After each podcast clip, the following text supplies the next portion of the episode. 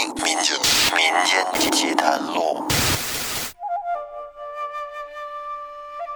听众朋友，大家好，欢迎收听新的一期《民间奇谈录》，我是老岳。算起来，我大概有一周左右的时间没有录音了。虽然咱们的节目呢还是以一周两期的频率更新着，但是啊，这两期更的都是以前的存货。为什么最近我没录音呢？原因是我得了口腔溃疡了。哎，我是比较容易得口腔溃疡的人。口腔溃疡大家都得过，非常非常疼，而且你得看它溃疡在什么位置。有的时候呢，它会在这个嘴唇上啊，嘴唇里边；有的时候呢，会在舌头上。而我这回是长在了舌根上。我不知道大家有没有体会过这种感觉啊？长在舌根上，巨疼。就是说，你的这个舌头只要是一动，它就会从舌头根上传来这种钝痛。哎，真的是吃饭喝水都受影响，包括说话。这一周里，我这说话基本上是处于大舌头状态，这舌头不怎么能打弯。那到今天为止呢，恢复的差不多了，大家听我这说话也算是正常了。口腔溃疡其实没有什么特效药，就是它是一属于自限性的，你到了一周左右的时间，它自己就好了。大家可以吃一点维生素 B 二，还有那种口腔溃疡散，可以蘸一些往那溃疡处抹一抹，巨疼。但是疼过那一阵儿会好一些。那这一期给大家说个什么故事呢？说一个民间奇闻吧，托梦。话说以前在村子里有一个算命的瞎子，这个瞎子刚做这行的时候呢，在村子里没有什么名气，找他来算卦看事儿的人不多。他当时生活非常窘迫，属于吃了上顿没下顿的那种。这一天，他正跟家里待着呢。忽然听见有人敲门，他知道来生意了，于是慌忙开门一看，只见来的是两口子。这个男的脸大鼻子小，而且鼻梁塌陷，鼻子旁边呢长着颗痣，看起来相貌平平；而女人则要比男人长得还要胖，身材臃肿，脸大如斗，身上穿金戴银，像个暴发户似的。在那个年代，大家都很穷，能填饱肚子就很不错了。像这对夫妻俩吃的油光满面、浑身肥胖的，着实少见。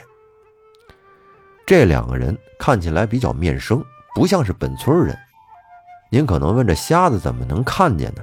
其实他呀不是全瞎，有一只眼是瞎的、失明的，另一只眼呢视力比较弱，但是多少能看见一些。平时戴着一副墨镜。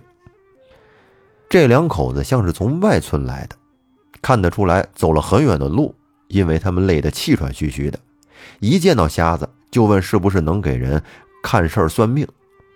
瞎子点了点头，将他们请进了屋，又给他们倒了碗水，让他们消消渴。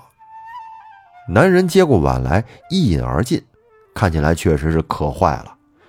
喝完了，抹了抹嘴，拉着瞎子的手，忽然就给他跪下了，说。大师，俺们是从外庄来的，走了四五十里路才走到你这儿，你可一定要救救我呀！瞎子赶忙把他扶起来，说：“您有什么事坐下慢慢说。”这男人坐在床沿上，脸上露出了惶恐的神情，眼神中满是不安，缓缓的将发生在自己身上的邪乎事儿讲了出来。原来这个男人是临县周村人，家里条件好，不缺吃不缺穿，本来日子过得挺好的。但是从前几天开始，他就老做梦，而且一直梦到一个老头。老头在梦里一直抓着他的手不放，甩都甩不开，抓着他生疼，又是拉又是拽的，嘴里还喊着什么话，像是很着急的样子。瞎子说。你这应该是鬼入梦啊，阴阳相隔，人鬼殊途。鬼通常情况是不能见人的，人身上有三把火，会让鬼无法靠近，只能等到深夜子丑时刻，人身上的火气消弱，鬼才能入梦与人相见。一般来讲，鬼死往生轻易不会给人托梦，除非是心中有念想。还有恩仇未报，才会不堕轮回。入生人梦境，有恩报恩，有仇报仇。瞎子接着问：“那梦中的老头，你认不认得？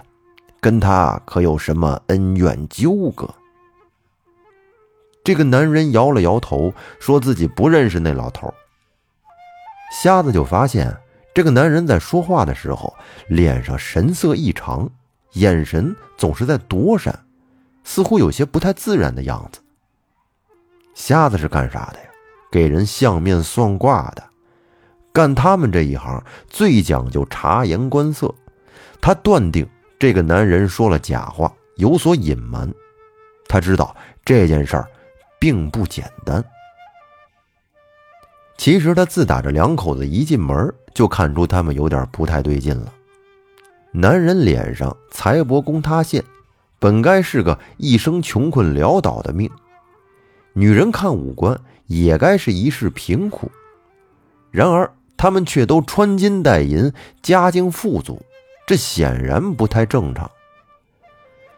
男人的兰台有颗痣，说明他命里带偏财，能够家境富裕，显然也是跟这笔偏财有关。然而，人得偏财却不一定是好事儿，因为这种偏财不是命里该有的，是命中无法承受的，必会带来灾难。俗话说：“福祸相依，便是如此。”倘若得偏财之人能够积德行善，累积福报，尚能化解灾厄；但若贪心不足，不修阴德，不积福祉，必将大祸临头。偏财足以改变一个人的命数，可使命薄之人一夕之间家财万贯。这种非比寻常的际遇。往往与鬼神相关，比如借阴债、拜五通、起阴财等。而男人所遭遇的事情，说不定便跟这笔偏财有关。瞎子见男人不肯说实话，有些生气了，便说：“你们来我这里是为消灾解难的，我想要帮你们，便要知道因果。”事情不明不白，我又怎么能随便插手呢？男人听后看了看女人，琢磨了一会儿，刚想要开口，这时女人却抢先说：“嗯，大师，依我看呀，我们家男人就是撞了邪了。那老头就是个邪祟，想要害我们家男人，不然怎么会一直纠缠不休？要不这样，你就给我画个符，做个法得了。”把那老头给镇住，让他不能再作祟，不就皆大欢喜了吗？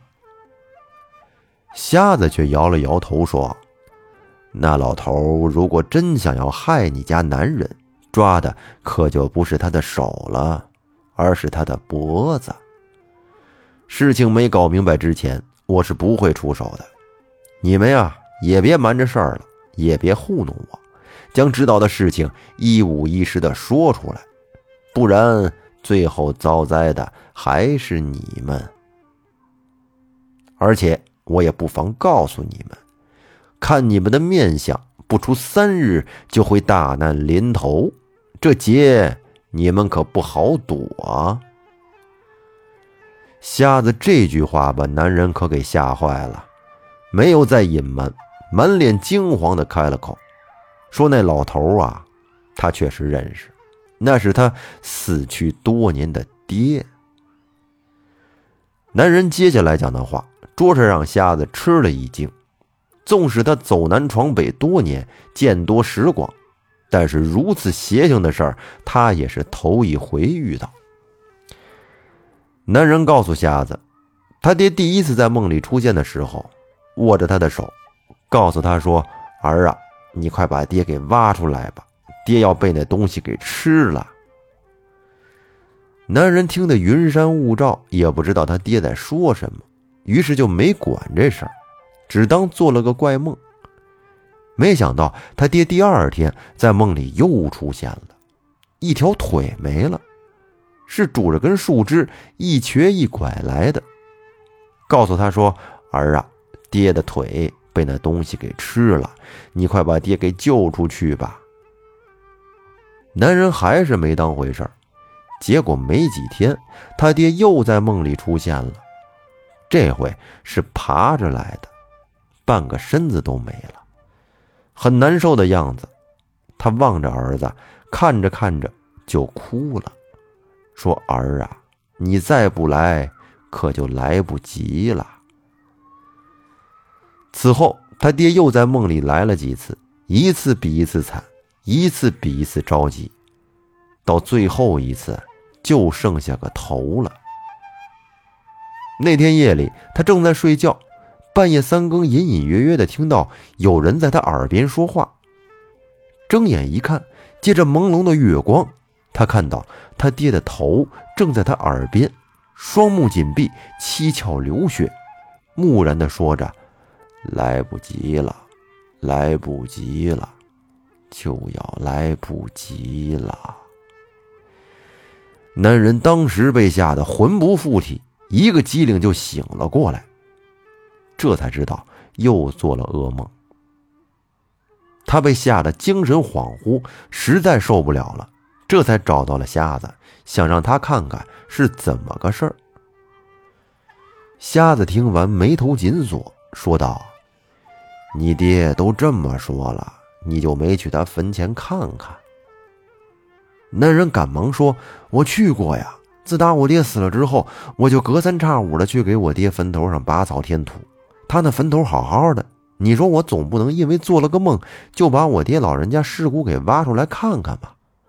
再说了，挖了他老人家的坟，不也对子孙不好吗？影响风水呀。”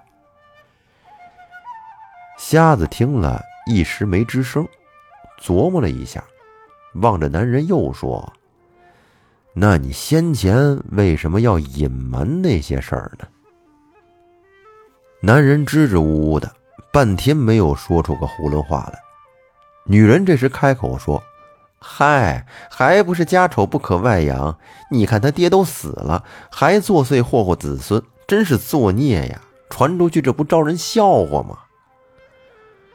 瞎子并不相信女人的这套说辞，他没有理会女人，对男人说。你爹之所以会托梦，显然是坟地出了问题。你们的灾祸定然也跟这有关。我得亲自去坟前看看，才能断定出是什么事儿。男人一听，顿时就变了脸色，女人也言辞回绝。瞎子说：“既然如此，那你们就请回吧。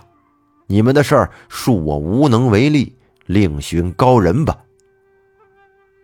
男人一听瞎子不给他们看了，这下慌了神儿，琢磨了一会儿，才无奈的答应了下来，说：“那就麻烦大师了。”男人所在的周村倒也不是很远，他雇了辆驴车，拉着瞎子走了两个时辰就到了。来到他爹坟前，瞎子举目一望，看那坟头风水，顿时大吃一惊。脸上的神情渐渐变得阴沉起来。瞎子说：“哦，你爹是被活埋的吧？”瞎子为什么会这么说呢？而事实真如瞎子所说吗？咱们留在下期再说。感谢大家的收听，欢迎您订阅专辑并关注主播，我们下期再见。